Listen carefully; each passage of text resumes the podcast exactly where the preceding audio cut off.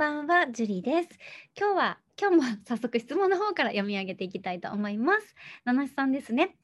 好意を持っている女性から癒される、癒されてると言われました。これは脈あり？という質問です。ありがとうございます。うんと、これは、うーん、なんとも言えないですけど、で、多くの男性が、あの、ちょっと失敗しがちなことは、相手の女性の言葉よりも、言葉と行動が一致してるかっていうところがすごく重要なんですよね。で、この言葉からだけでは正直脈ありとは言い切れないです。ただ、癒されるっていうのはすごくいい言葉なので、七瀬さんはすごく彼女にとって本当に癒されている存在っていうのはすごくいいことだと認めるといいと思います。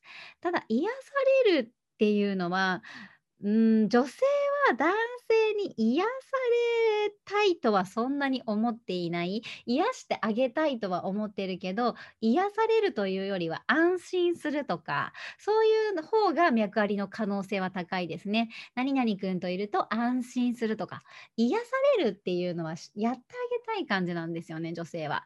ただ男性は癒されるって言われると、あ、癒されたいと思うから、それがすごくプラスなポジティブな言葉に聞こえると思うんですよ。脈ありぐらいの。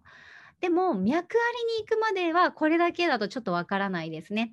ただ、悪いことではないし、すごくいい言葉ではあるので、ちゃんとアプローチするといいと思います。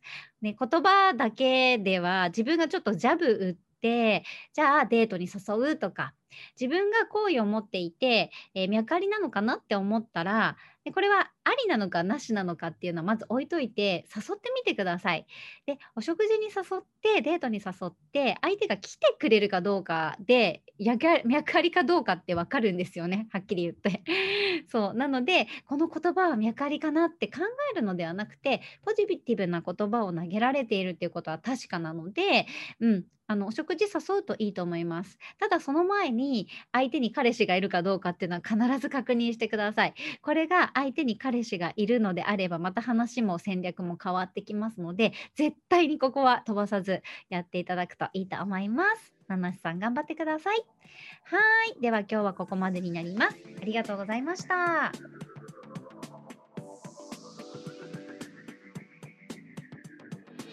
この番組を聞いているあなたに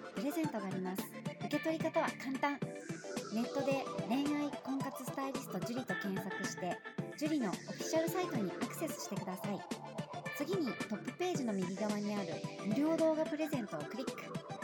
表示されたプレゼントフォームにメールアドレスを登録して送信するだけ。ポッドキャストでは語られない極秘テクニックをお届けします。